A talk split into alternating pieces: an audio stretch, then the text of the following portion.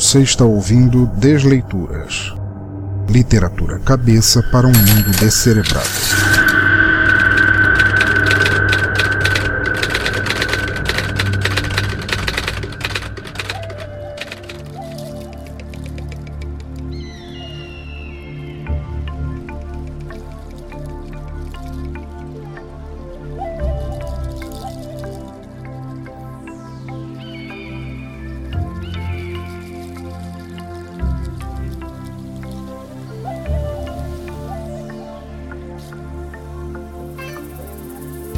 Olá, amigos, e bem-vindos novamente ao Desleituras, nosso podcast de narração de contos, histórias, poemas e textos que não requerem um pajé para serem ouvidos. A cada novo episódio, vocês conhecerão um autor ou autora e seu trabalho escolhido, partilhado neste podcast de maneira não comercial, ajudando a divulgar e incentivar literatura por outros meios que não apenas o impresso. Como sempre, antes de apresentar o autor e sua obra neste episódio, quero deixar apenas alguns recados rápidos para depois começarmos sem mais impedimentos. Vai ser bem rápido mesmo.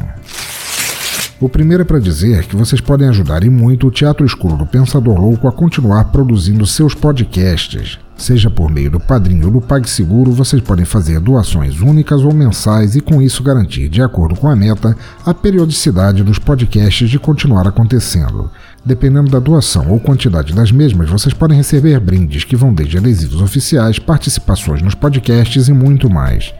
Os links estão nos sites e agradeço a quem decidir ajudar. Quem quiser saber e não quiser chegar lá no site, seria www.padrim.com.br barra Pensador Louco. Justamente por isso, gostaria de agradecer aos padrinhos Alan de Almeida, do Despachados Podcast, Rogério Bittencourt de Miranda, Carlos Gouveia, do podcast Macaco Urbano, William Vulto, do podcast Observador Quântico, Tiago Trabuco, do NPcast, William Floyd, do UltraComboCast, Flávia Cecílio Daher, Diego de Melo, Renato Petilli e Diego Favero. Todos e todas têm minha eterna gratidão e admiração, e essa eu levarei comigo para sempre. O segundo recado é para relembrar que minha série de e-books estranhos chamada Receitas de Insônia continua vendendo e vocês não perdem por dar uma conferida. Cada conto custa meros R$ reais pelo PagSeguro e ao comprar vocês receberão o conto escolhido por e-mail nos formatos MOB, EPUB e PDF. Até agora já saíram Desejo da Nação, Spoiler e Joana Ninguém. O quarto volume seria Chupunk, mas esse está levando mais tempo do que normal para ficar pronto, por causa da pesquisa e falta de tempo para fazer a mesma, de forma a fazer parecer que eu entendo do assunto. Mas Sacos de Carne, minha versão para uma história de body horror inspirada em David Cronenberg, está quase pronto e deve sair em breve, no máximo uma semana a partir do lançamento deste podcast. Espero que continuem gostando, apoiem os autores autopublicados, lá no site é só procurarem por receitas de insônia para vocês verem todos eles. Nosso terceiro recado é para lembrar que, se quiserem deixar seus comentários ou críticas sobre este ou outros episódios, deixem aqui mesmo nos comentários do post, no Twitter em arroba Pensador Louco, na fanpage facebook.com barra Teatro Escuro do Pensador Louco, no Google Plus em google.com barra Sinal Demais Pensador Louco ou pelo e-mail pensadorlouco.gmail.com. Seus comentários serão lidos e respondidos no próximo Desleituras com a devida honra. O quarto é para frisar que nosso grupo do Telegram continua crescendo e só você não está lá ainda.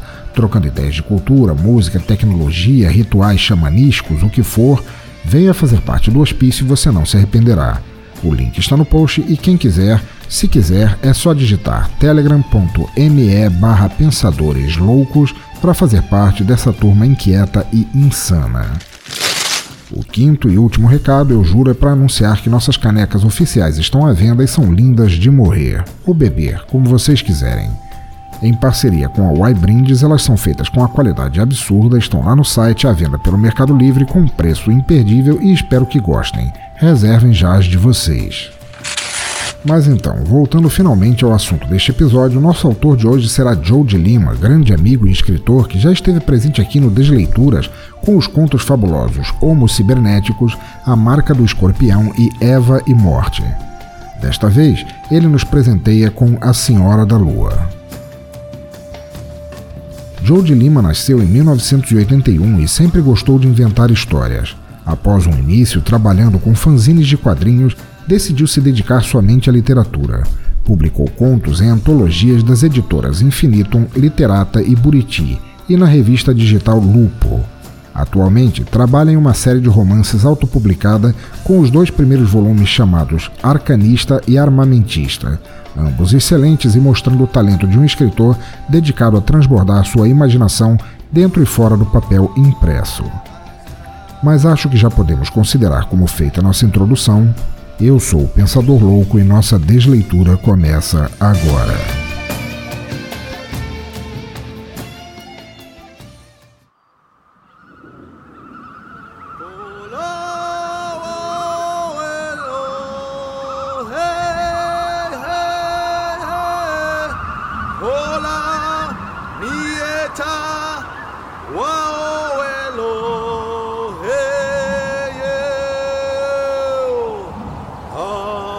Senhora da Lua, por Joe de Lima. Cada batida do coração de Jaciara fazia suas têmporas vibrarem. Escondida no mato alto, a jovem índia Potira concentrava-se em respirar sem fazer ruído enquanto buscava afiar os sentidos. A mata fechada limitava a visão, os cipós e as folhas se entrelaçavam, bloqueando a maior parte do brilho da lua cheia. Uma serração densa caía sobre eles, trazendo uma brisa antiga que arrepiou sua pele e entumeceu seus mamilos escuros. Jaciara. Sussurrou Anahi. Eu. Eu tô com um mau pressentimento. Calada, irmã. Respondeu uma Jaciara impaciente. Contava 14 ciclos de idade, um a mais que Anahi. O ar tá pesado. Tem algo ruim na neblina. E, e se for um espírito? Soluçou Tessá.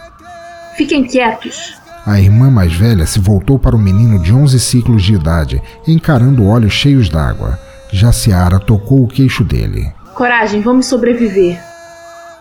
Não, mas a mamãe e o, e o papai. Disse Tessá. Todo mundo da nossa aldeia. Jaciara sentiu um aperto no peito. Não podemos fazer nada por eles. Ela foi ríspida. Vai abandonar nossos pais? Acusou Anaí. O que vocês querem? Jaciara levantou a voz, deixando lágrimas de raiva rolarem. Nós três não podemos lutar contra um exército de Ayangueras. Escutem bem. A última coisa que mamãe me disse antes de fugirmos foi para tomar conta de vocês, e é isso que vou fazer. Um par de vozes masculinas irrompeu no meio da mata. Por um momento, Jaciara esquecera-se de seus perseguidores voltou a ficar em posição, segurando firme a única arma de que dispunham, uma lança de madeira com lâmina de osso, ornada com penas pretas de tucano. A névoa se adensou, dificultando a respiração. Anahi tem razão, pensou Jaciara. Tem algo de errado com essa neblina. Contudo, sua atenção voltou-se para os dois homens barbados, um jovem e outro mais velho, emergindo da serração a uma vintena de passos, brandindo os malditos paus de fogo. Enquanto os anhangueras vestiam roupas coloridas, os jovens potiras estavam completamente nus. E agora? Perguntou-se Jaciara ao ver os anhangueras escorregando no solo úmido e se atrapalhando com a vegetação, galhos e folhas das árvores de troncos finos. Como seria bom acabar com a vida daqueles desgraçados. Ela olhou para Anahi e Tessá. Manter a irmã e o irmão em segurança deveria ser sua prioridade, como prometera à mãe. Mamãe. Ela apertou os olhos, recordando a última imagem antes de fugir da aldeia. Seu pai caído, alvejado por um pau de fogo, e sua mãe sendo arrastada pelos cabelos para o centro de uma roda de homens.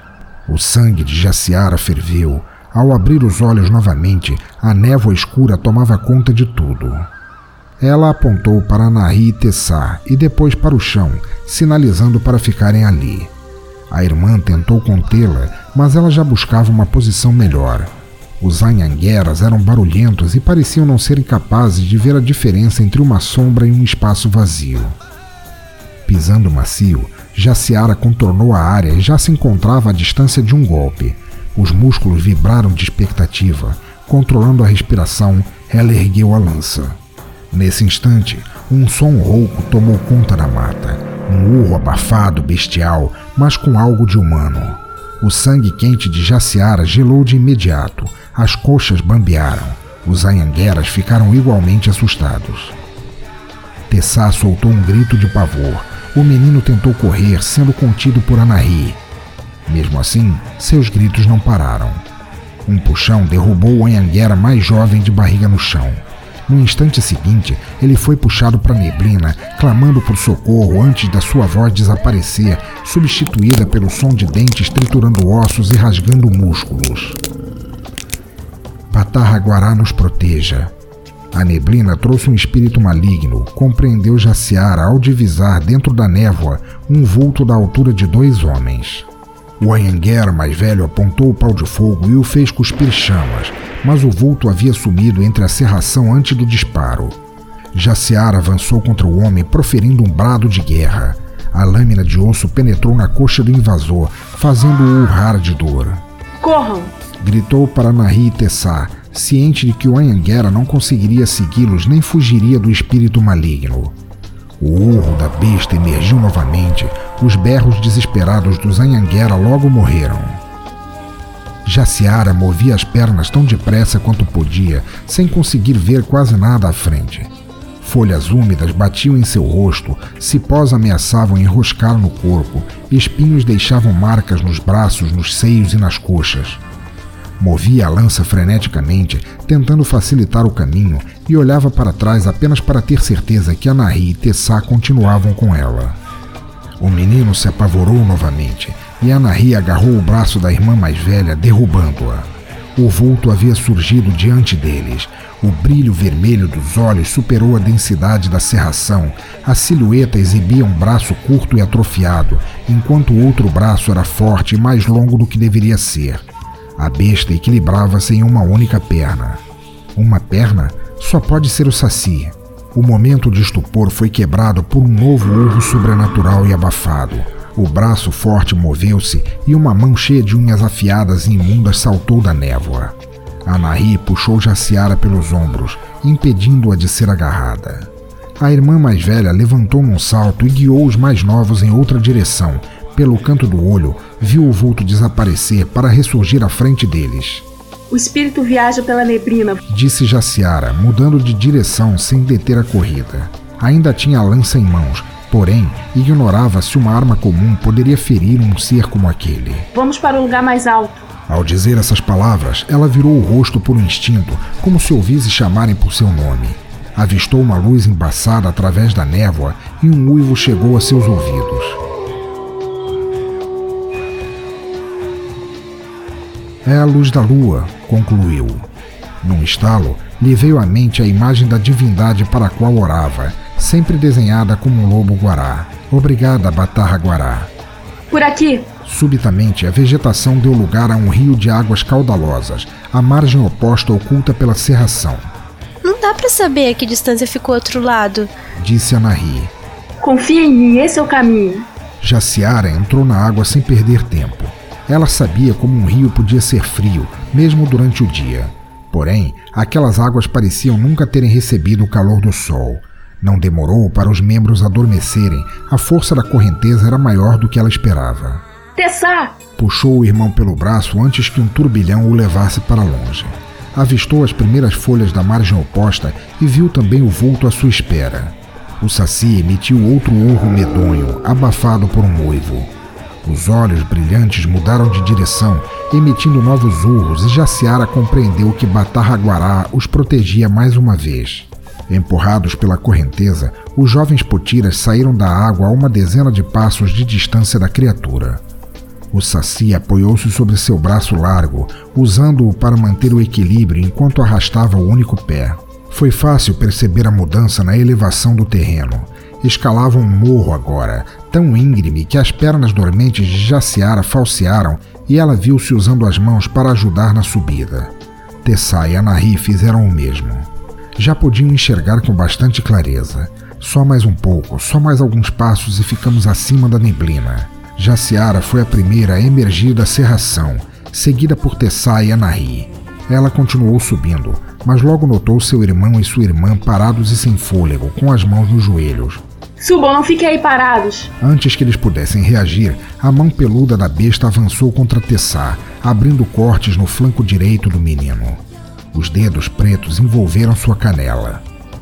Solta meu irmão! Anahi esmurrou e chutou o braço monstruoso, sem alcançar qualquer resultado. Em desespero, saltou sobre Tessá e mordeu a mão que o segurava. O Saci bufou, mas continuou puxando os dois.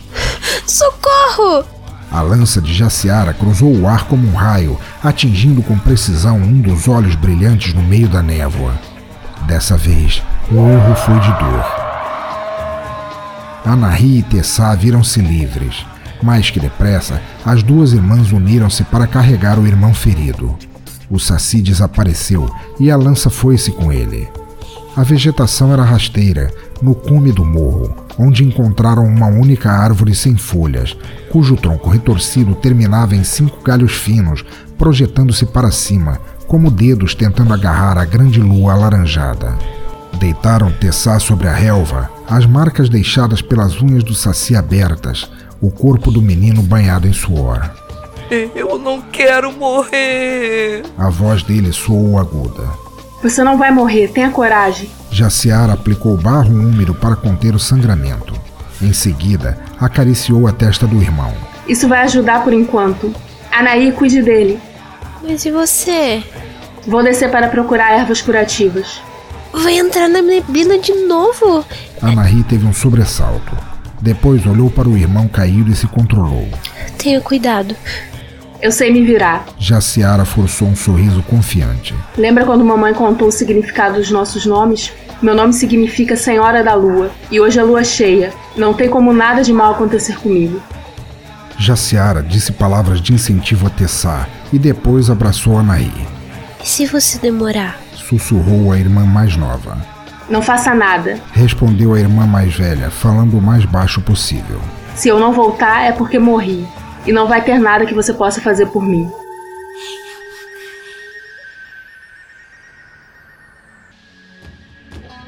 Jaciara começou a descida. Viu luzes no horizonte além da serração. Só podia ser o acampamento dos Anhangueras. Olhou para cima, constatando que a inclinação do morro escondia o cume. Sua irmã e seu irmão não podiam vê-la.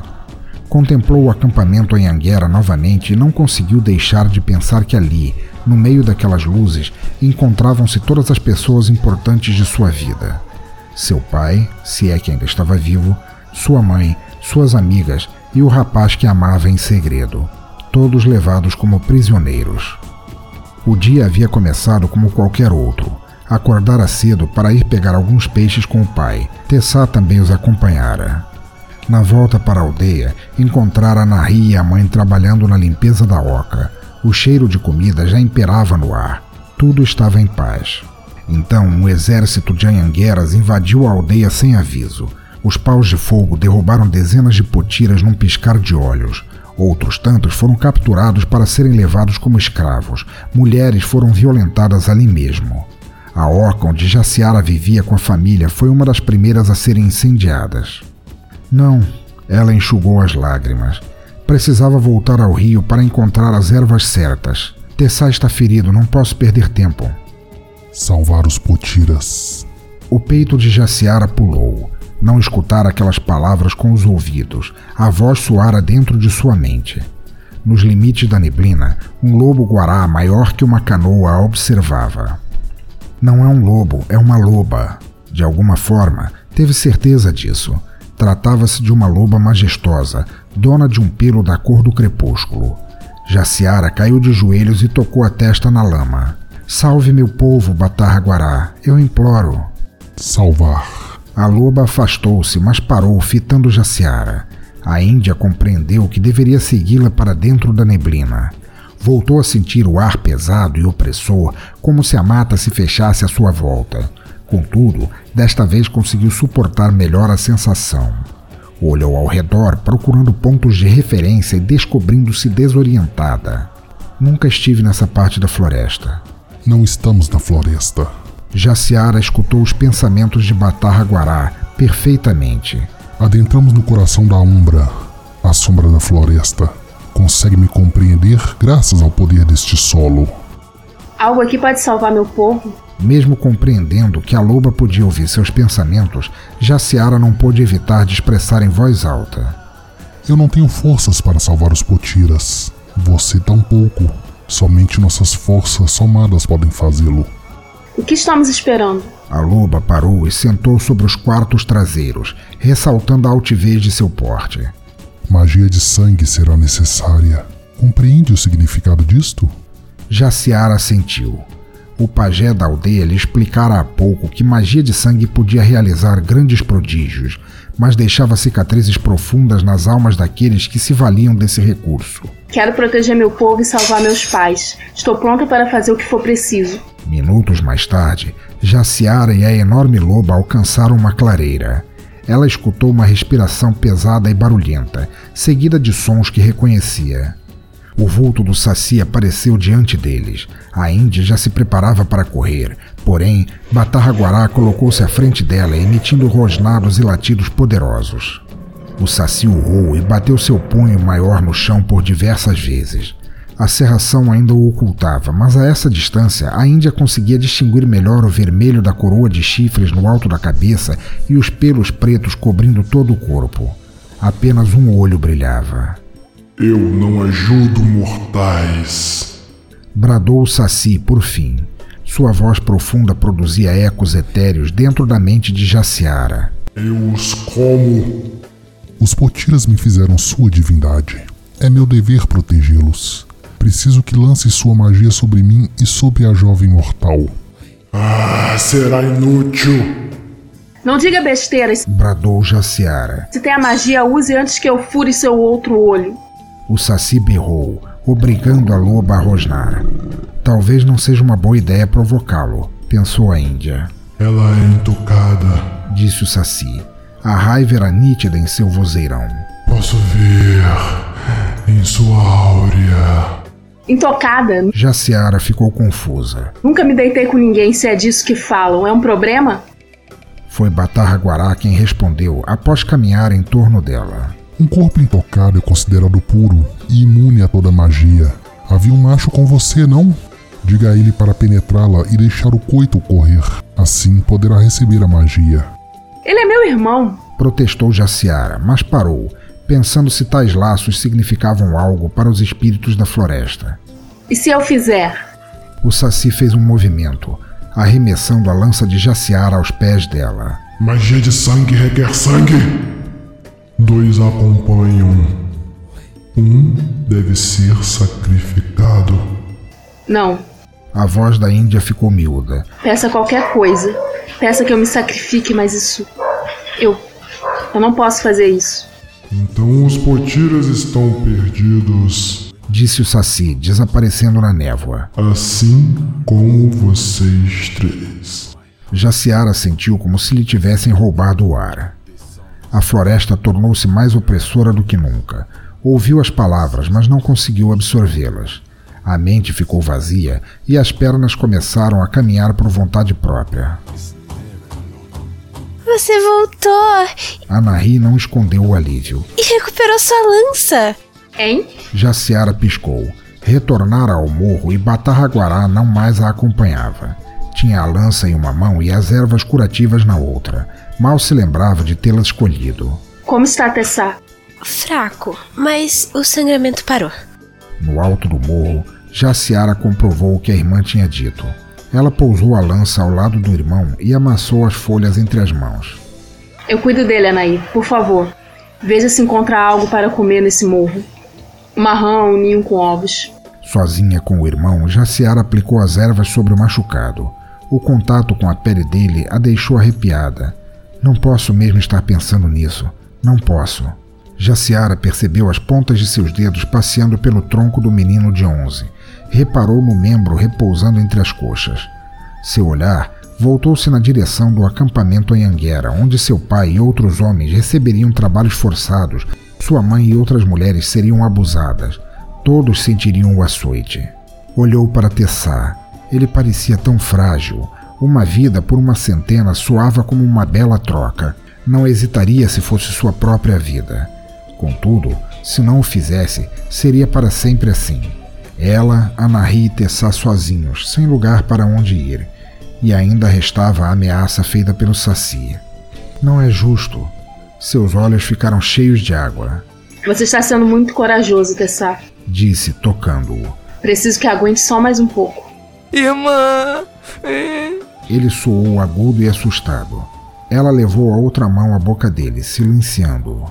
Não faça barulho, Anaí pode ouvir.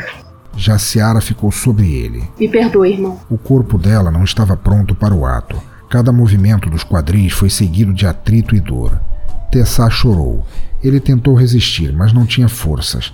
Ela trincou os dentes e prosseguiu, até finalmente senti-lo correr em seu interior. Ainda sobre o irmão, Jaciara tateou o solo em busca da lança. Ela apertou os olhos. Suas lágrimas caíram sobre o rosto de Tessá. Não tenha medo. Disse a ele num tom maternal. Já vai terminar. Jaciara! O grito de Anahi cortou a tensão. O movimento se deu por reflexo.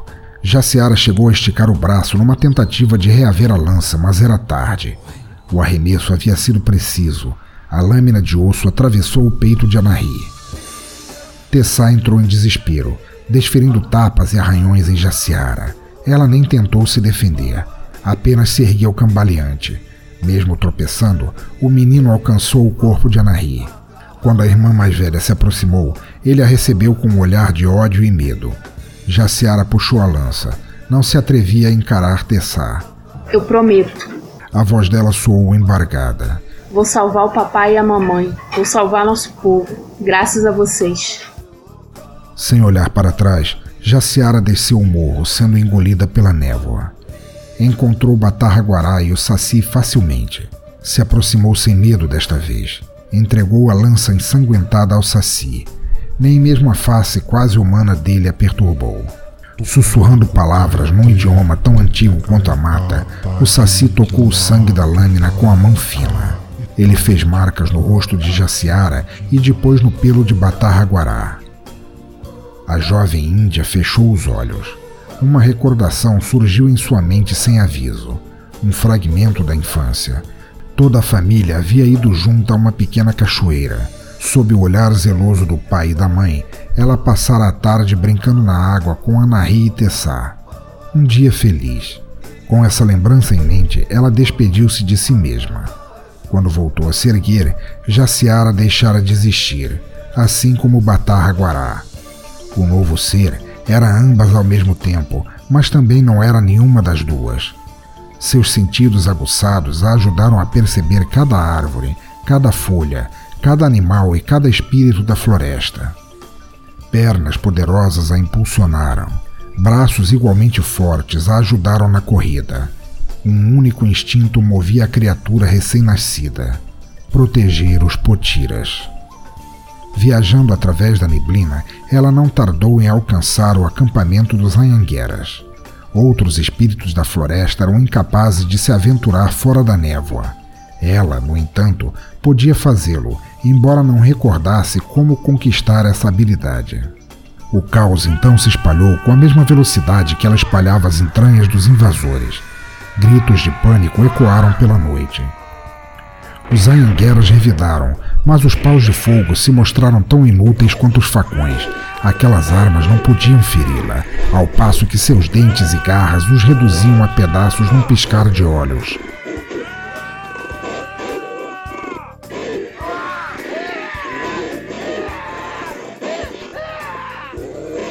E ela avançou sobre os mais velhos e os mais jovens, sobre os inocentes e os culpados. Mesmo índios de outras tribos que também eram prisioneiros acabaram retalhados. No êxtase da fúria, a fera enxergava apenas os potiras e ninguém mais. A ira da Senhora da Lua só aplacou quando seus protegidos eram os únicos com vida no acampamento. O pelo ainda estava mais vermelho que o natural, banhado em sangue e vísceras. Por um instante ela se deteve, identificando um cheiro familiar. Avistou uma mulher que auxiliava um homem ferido. Ver aquele casal fez seu peito ficar apertado de uma maneira como ela não pôde compreender. Contudo, a sensação durou pouco. Os instintos voltaram a florar e a fera buscou refúgio na mata. Ali, sob a luz do luar, a Senhora da Lua emitiu um uivo poderoso bastante para ecoar por toda a floresta e além. Forte o bastante para todos saberem que dali em diante os potiras estariam sob sua proteção.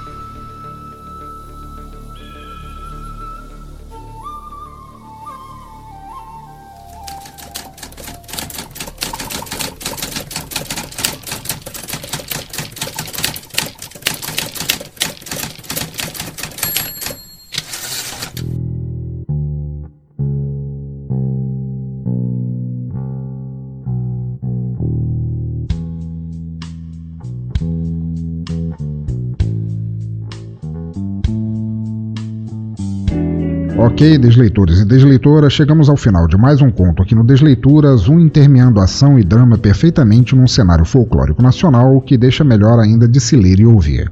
Espero que tenham gostado tanto de ouvi-lo quanto eu de narrá-lo.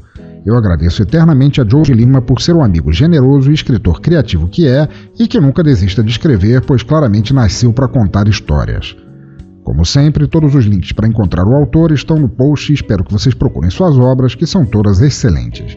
Joe, obrigado de coração por participar de mais esse Desleituras. Sucesso para você sempre. E eu queria também deixar minha gratidão eterna aos amigos e ouvintes que decidiram participar deste episódio, sem os quais a imersão na história nunca ficaria tão boa. Neste episódio participaram Drit Noco, do portal Cultura Pop a Rigor, como Jaciara, Thais Souza, do Fermata Podcast e do Cultura Nerd e Geek, como Anahi, Senhor A, editor profissional de podcasts e criador do podcast Papo Editado como Batarra Guará, e o catedrático Marlos do podcast Player Select como o Saci e seu filho Mateus como Tessá. Obrigado de coração pela força em participar e continue arrepiando em seus podcasts. E ouvintes, claro, todos os links para encontrá-los estão aí no post. Caiam dentro. Mas estamos agora no Descomentários, nosso bloco de feedback de episódios passados, e lerei agora os comentários do episódio 28, quando narrei o conto Parceria com o Ultra como cast, Três Perdidos em uma Noite Suja.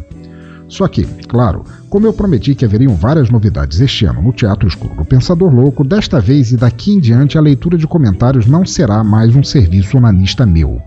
Como tal, eu convoquei o nobre mago das poções de cura, Roger Bittencourt, nosso padrinho e amigo eterno, para dividir a sessão. Criatura das Trevas, boa noite, se apresente, como vai você?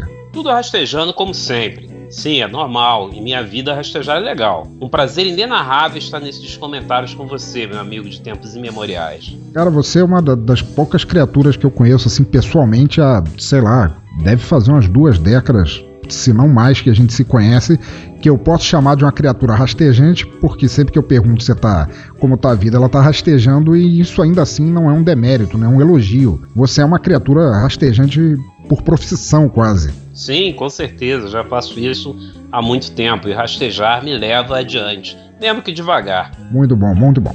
Mas vamos lá. O estimado cavaleiro faria a gentileza de ler o primeiro comentário? Sim, com prazer. Primeiro comentário vem de Diego Melo. Nossa, o que dizer desse conto? Assustadoramente angustiante, do tipo que te prende do começo ao fim. Essa ideia de diferentes narradores enriquece ainda mais a história, e sua narração dá um toque excepcional a esse conto. Parabéns pelo mar maravilhoso episódio, Pensador. Cara, isso, era, isso é uma coisa assim, é, apesar da gente ter o, o, grupo ali do Telegram, é uma coisa que eu nunca que eu nunca fiz um, um enquete ou um endog para saber. É, você como ouvinte, assim, padrinho, claro, você sabe que você é que manda, né? Você pode entrar aqui, chutar a porta, abrir a geladeira, deixar ela aberta, pegar uma cerveja, fazer o que quiser. Você prefere as histórias quando sou só eu narrando ou quando eu chamo é, mais vítimas assim para participar, fica melhor? Acho que o importante é variar. Eu acostumei com, em ouvir só a sua voz desde o início, lá quando comecei a ouvir o som do caixão, e depois passando né, pro Desleituras. E foi uma surpresa a primeira vez que eu vi as pessoas é, participando. E achei bem legal também. Então eu acho que variar é, é essencial. É, até porque tem conto, eu acho que nem dá para ter vários personagens, porque tem conto que é só a terceira pessoa sem diálogos, né? E acaba indo, mas. Porra, Diego, é, sobre a tua mensagem, o assustadoramente angustiante, eu não tenho certeza, porque foi um conto bem trash, daquele sangueira e piadalhas também do começo ao fim, mas É, sei lá, cara, é, obrigado, que bom que você gostou.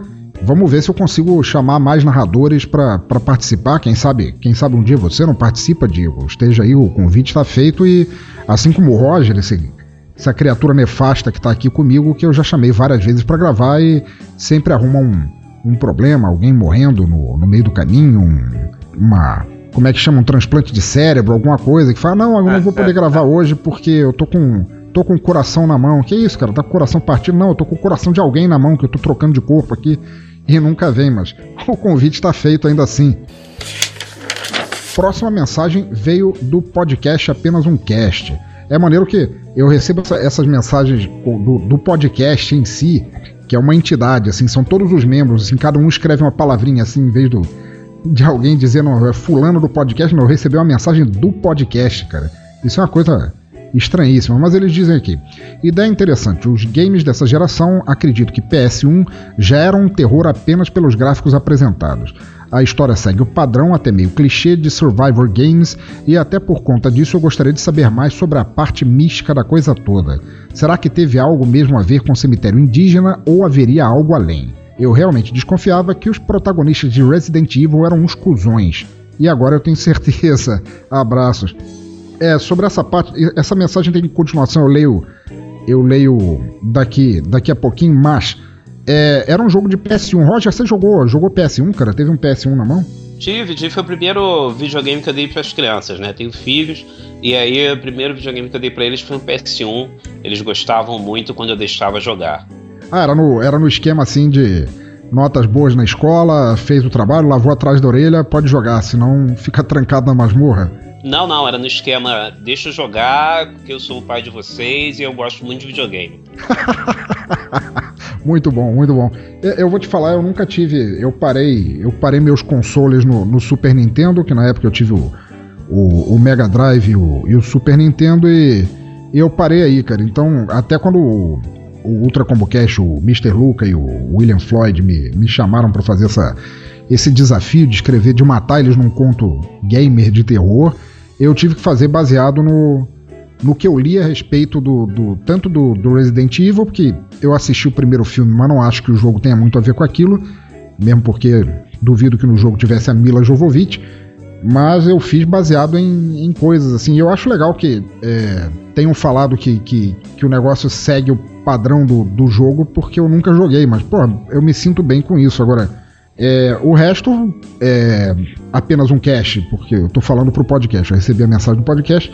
É, a parte mística da coisa toda não teve nada de místico, não. Lance de cemitério indígena, um foi, se eu não me engano, dormir pensando numa atriz pornô, o outro tava jogando game, foi só clichêzão mesmo. Mas continuando.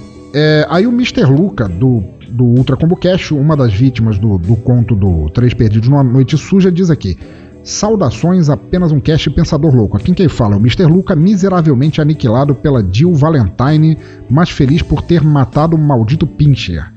Maravilha de episódio, esperamos fazer mais coisas do tipo juntos. Eu já ia esquecendo, mas joguei Haunted House no Atari quando era pequeno e ainda tenho algum calafrio de ouvir os sons característicos do game até hoje. O que prova que imaginação é tudo e aqueles olhos pixelados na escuridão traumatizaram uma criança para sempre, assim como Resident Evil fez com as crianças dos anos 90. Agora, ele tá falando isso porque eu tinha respondido a ele lá no, no, no comentário do post que o meu primeiro survival horror foi o Haunted House, o. Como é que era o nome do outro? Halloween, do, do Atari, que foi o primeiro videogame que eu tive, assim. E que, na boa, o jogo de terror meio que parou ali. Você chegou a jogar, Roger, esses jogos de Atari? Eu não tive Atari exatamente, eu tive um genérico, chamava Dactar. E aí meu pai era advogado, e aí ele, numa da, das causas lá que ele ganhou, ele pediu o videogame como pagamento dos honorários e o, o, o, o cliente tinha um, uma, uma locadora de fita, né? Então, todo final de semana eu podia pegar lá, então foi o meu contato com, com esses jogos de, tipo Atari, né? Foram muito legais, gostava muito. Aliás, eu tenho ele até hoje, guardado aqui em casa. Cara, que, que maneiríssimo, cara. Isso, pô, isso deve estar tá valendo, uma, deve tá valendo uma grana agora. É, se bem que parece que eles vão. Eu ouvi uma notícia que eles estão relançando o Atari com 100 jogos na memória. Então não sei, mas tem o originalzão Isso, assim. Eles relançaram, tá custando 500 temers aí é, o, o valor dele. Para jogar Atari. Exatamente. Aquele joguinho assim do ET, que era um monte de quadradinhos assim. Como é que era o nome daquele? O Sexman. Isso, joguinho sexual. tesourinha atrás. Isso, isso mesmo. Cara, que horror. 500 temerosos aí pra, pra isso. Ah, cara, não sei se vale não, cara. É, como é que fala? Como é que é o nome da palavra quando a pessoa. Nostalgia à parte. É, eu prefiro jogar. Volta e meia ainda jogo jogos de Atari, mas não é no, no emulador do Linux que é muito mais, mais fácil e eu posso fazer sem alardear para ninguém, para ninguém me achar muito velho, por saber jogar ainda Hero, Keystone Capers, Enduro, essas porras assim. Mas, é, respondendo, respondendo ao Mr. Luca, é, antes que eu perca o fio da meada de vez, porra, foi um prazer, Mr. Luca, fazer, o, fazer essa parceria. Quem sabe um dia, se eu, se eu descobrir algum outro jogo sobre o qual eu consiga escrever sem fazer vergonha, porra, estamos aí, cara. Tamo. É, eu nunca, como eu falei na mensagem anterior, eu nunca joguei Resident Evil.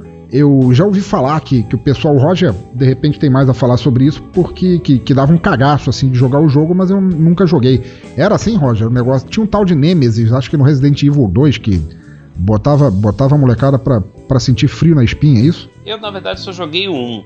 Não cheguei a jogar o 2, não. É, tinha essa coisa de, do, do gráfico muito sujo, né? Daquela coisa mais mas comparando com os de hoje, né? Só era melhor mesmo do que, do que o Atari. Mas eu não cheguei a jogar o 2, não, não cheguei a conhecer, não.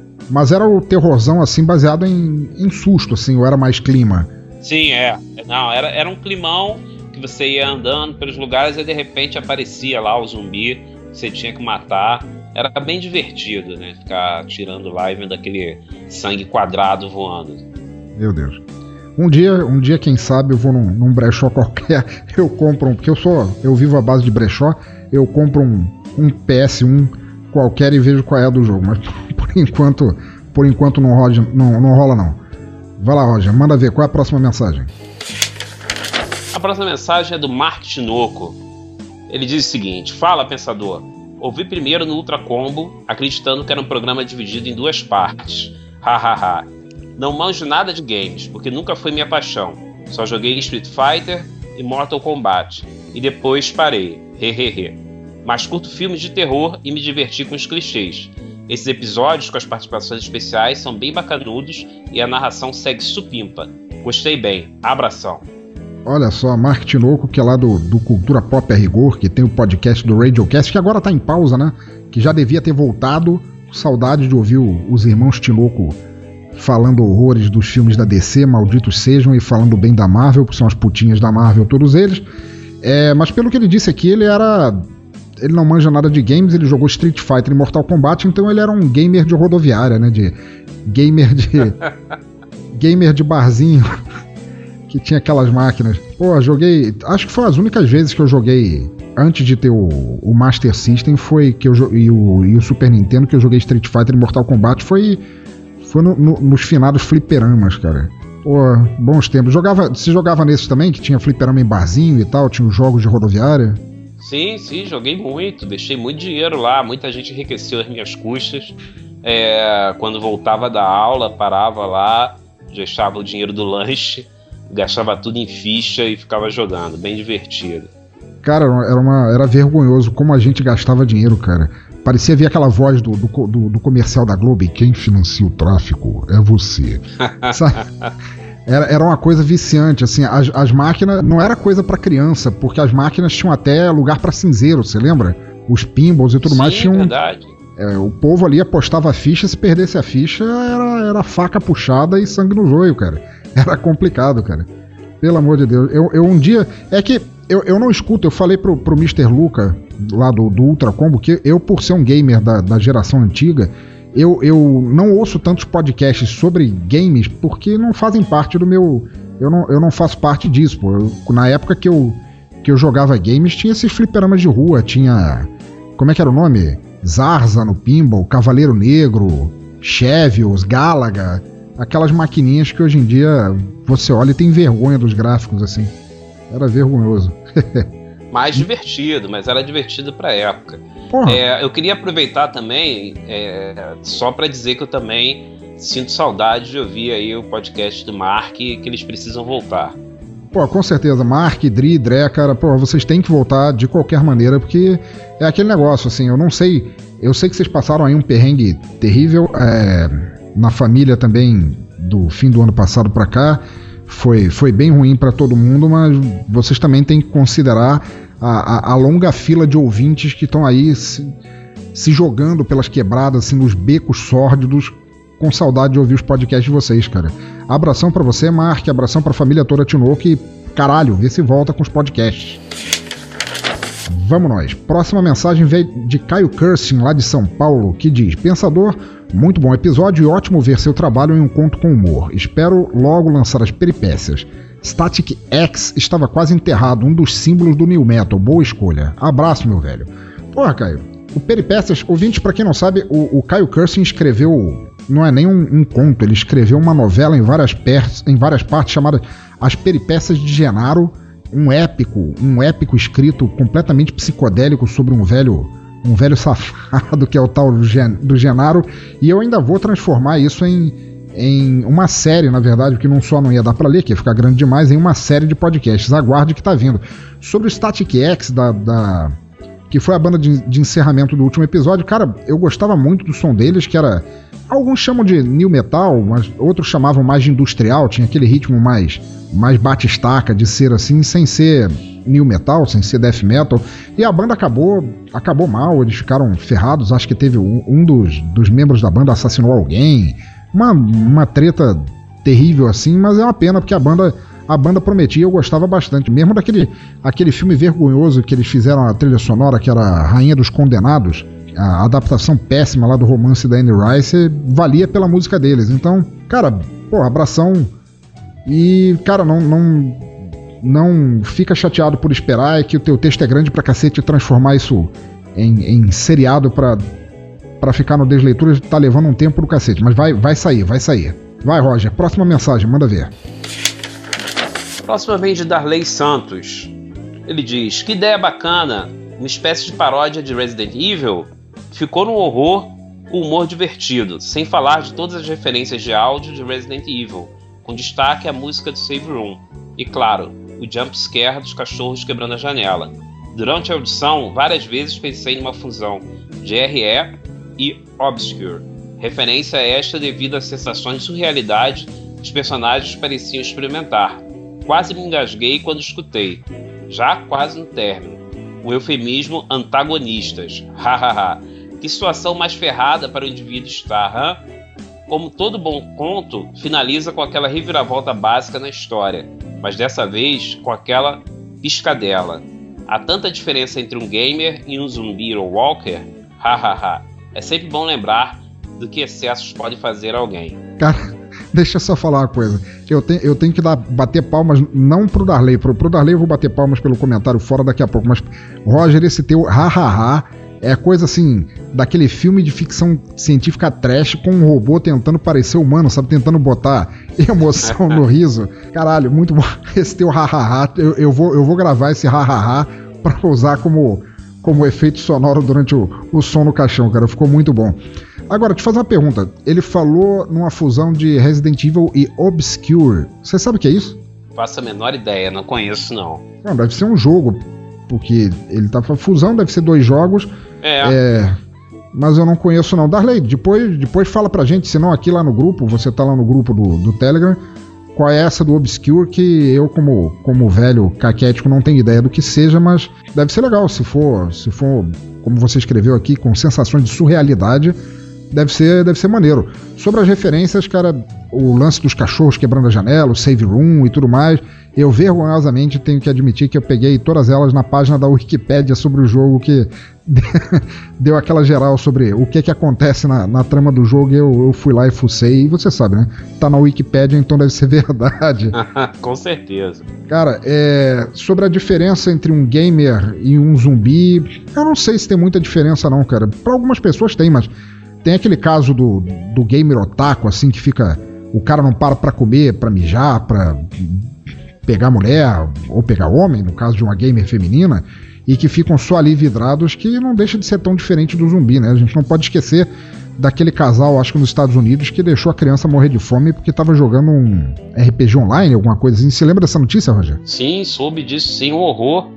Porque tudo bem que é muito legal jogar, é muito legal passar horas ali, mas existe vida além do game, né? É importante a gente fazer outras coisas e tomar conta da nossa e da vida dos nossos, né? É, porque imagina, cara, os caras não estavam viciados em heroína ou metanfetamina, não compravam do Walter White nem nada. Os caras estavam jogando videogame. O que é que podia ser tão bom no game para eles esquecerem da vida real deles e quererem ficar só ali ao ponto da, da criança morrer de, de fome, de, de, de, descuido, etc e tal, não é tão diferente assim deles serem zumbis iguais os que, que andam para lá e para cá na Cracolândia, né? É, é bem esquisito isso, cara. É... Lembra daquele. Quando, eu não sei nem se existe. Teve um negócio que eles lançaram chamado Second Life, lembra? Que era tipo um virtual. Chegou a usar isso? Era tipo isso assim? Você vivia ali dentro? Olha, eu cheguei a ver de um amigo meu, porque eu já não tinha mais paciência para isso na época. Aí ele brincava lá, ficava olhando. O cara, ele tinha namorada em outro lugar no, do, do mundo, tinha vários amigos, se encontravam na boate lá do jogo, e isso era meio que a vida dele, assim, de, de ficar realmente tendo uma segunda vida. Chegou a casar no joguinho, apesar de ser solteiro na vida real. Eu achava isso muito doido, não era para mim não doido muito loser, cara. Isso parece a inspiração que o Christopher Nolan tirou para fazer o Inception, né? Os caras queriam ficar dormindo no, no, no mundo dos sonhos do que do que ficar na vida real, cara. Pô, isso é isso é muito esquisito, cara. É, cara, isso é horrível, horrível, horrível. É, Darley, brigadão, cara. Valeu pela, pela mensagem. É, a lance, o lance da tua, eu não vou nem dizer que seja totalmente proposital, mas a a, o link entre o zumbi e um gamer otaku, assim, não é que seja proposital, mas não deixa de ser, pelos, pelos exemplos que a gente citou aqui. É terrível, como você mesmo falou, excessos nunca são bons, né? O Roger falou aqui também. Deixa eu pular para a próxima mensagem que eu tô aterrorizado com isso. É, próxima mensagem de Petros Davi, lá do podcast Fora da Caixa, que está também em pausa e que também já deveria ter voltado, tô com falta dele, e ele diz aqui: Pensador, olá pensador, tudo bem? É, esse Desleituras foi um tanto surpreendente para mim. Eu jamais poderia imaginar que uma construção e narração tão bem executadas pudesse fazer o ouvinte emergir na história a ponto de sentir pena dos rapazes. Hehe. para quem jogou Resident Evil 1, provavelmente o cenário que serviu de inspiração para esse conto foi divertido ouvir a descrição dos cenários e tentando imaginar onde exatamente eles pudessem estar na mansão, o que, pelo menos para mim, tornou as coisas mais desafiadoras. E imagino que para os meninos também, afinal, não é tarefa fácil se defender de zumbis. É uma pena o que aconteceu com eles nesse conto. Gostaria ao menos que tivessem a sensação de colaborar com os personagens principais. Mas como eles estavam no jogo, paciência, né? Ótimo episódio e, par e, e parceria entre vocês, aguardando mais contos baseados em jogos e abraços. Cara, como é que é que você escreveu aqui? É, o negócio da pena, eu não fiquei com pena deles porque é, a, a, a, aposta, assim, o desafio foi esse. Eu tinha que fazer um, um conto de gamer com eles como personagem e matá-los assim, sem dó nem pena, sem nenhum telefonema. Já dizia o, o Lobão, matou a família e foi ao cinema. Então eles tinham que morrer mal pra cacete. Mas cada um, mais ou menos no conto, teve uma. Teve um bônus assim no final. Quer dizer, o Léo. O Léo morreu, claro que. É, o Léo é gordo, e gordo tem que morrer primeiro, antes dos outros, não tem como negar, isso é um clichê óbvio, mas ele morreu e matando levando um zumbi junto com as próprias mãos, que eu acho que foi um fim digno. O William Floyd, se eu não me engano, morreu nos braços da, da Mia Khalifa zumbi com a qual ele estava sonhando, que eu achei que seria justo também. E o Mr. Luca morreu, mas levou aquele pincher do inferno junto com ele, então não, não dá para ter pena, porque eles de certa forma morreram felizes e eu acho legal, cara. É, próxima mensagem, manda aí, Roger. Olha só, a volta dos que não foram, é o Darley Santos de novo. Olha aí. Só que agora sobre o desleitura 27. Ah, lembro bem, a macarronada, hein? Muito nossa, bom. ele diz aí: Nossa, curti demais esse conto. O senhor pensador, como sempre, se esmerando na narração dos contos, narrando com sua costumeira propriedade, apesar de ser um pouco exigente narrar as falas dos personagens com algum resquício de sotaque italiano. O Sr. Febrini demonstra dominar os estereótipos, clichês e tipicidades de contos sobre a máfia, nesse caso, a máfia italiana. As sacadas presentes nos diálogos, a descrição das cenas, a tensão disfarçada nos diálogos entre os mafiosos, hahaha, muito bom. É interessante perceber como a máfia estende seus tentáculos ao longo de todo o globo terrestre, adaptando-se ao local no qual instalada, ao mesmo tempo que mantendo suas peculiaridades e tradições, indicativos de sua origem geocultural. De forma geral, sempre curto ver histórias sobre a máfia, como a civilidade e a etiqueta são manipuladas para esconder a iminente selvageria ainda contida na intenção criminosa dos mafiosos. A forma como isso se apresenta nos diálogos ou atitudes insuspeitas descritas é demais. O conto ainda faz uma alusão contextual quando fala da recente posse do novo prefeito de São Paulo. Pelo que sabemos, autoridades públicas e máfia às vezes mantêm uma promíscua relação. E nesse caso, sendo direto logo, nossa, que corajoso. Será que o novo prefeito entrará no esquema? Bom, não sei, não quero saber e tenho rogeriza de quem sabe. Cáspita. Pensador louco. A narração do conto tornado audiobook fica muito interessante. Os efeitos sonoros potencializam a imersão na história. Quando a jukebox finalmente resolve tocar, o tempo aqui se mostra aqui realmente relativo para quem está naquela tensão. E entra a música Mess Around do, do Ray Charles, por exemplo, hahaha. Chega a rolar uma estação na hora. Como sempre, escute seus episódios no mínimo duas vezes. Há uma exigência que se impõe de uma necessária degustação dos contos lidos aqui. Simplesmente amo. Abraços fraternais. Porra, abraços fraternais também, cara. Isso não foi um comentário, isso foi um tratado. Isso foi uma, uma autópsia do conto do Febrini, cara. E pelo amor de Deus, cara, senhor não, cara. Pode chamar o senhor, o Febrini de senhor, porque ele tem cara de velho mesmo, mas eu não, cara. Não esfrega na cara. O, o, o, lance do conto, cara, eu achei muito bom. A, a única coisa, não, não, é uma falha do conto, mas a única coisa que eu senti falta no, no conto do Febrini foi o, os tiros comendo solto. Assim, que alguém puxasse uma Thompson, aquela Tommy Gun do, dos mafiosos, e sentasse a bala na geral, mas. É, também na, na Mooca, puxar uma, puxar uma Thompson ia ficar meio. Nos dias de hoje ia ficar meio, meio estranho. Roger, você ouviu esse conto, né, do, do, do, do Febrini? Sim, adorei, foi muito legal. É legal. É, o que eu acho mais, mais interessante é que o, o Febrini fez um trabalho maravilhoso transpondo a realidade da máfia para a realidade do, do, Brasil, de São Paulo, da Moca.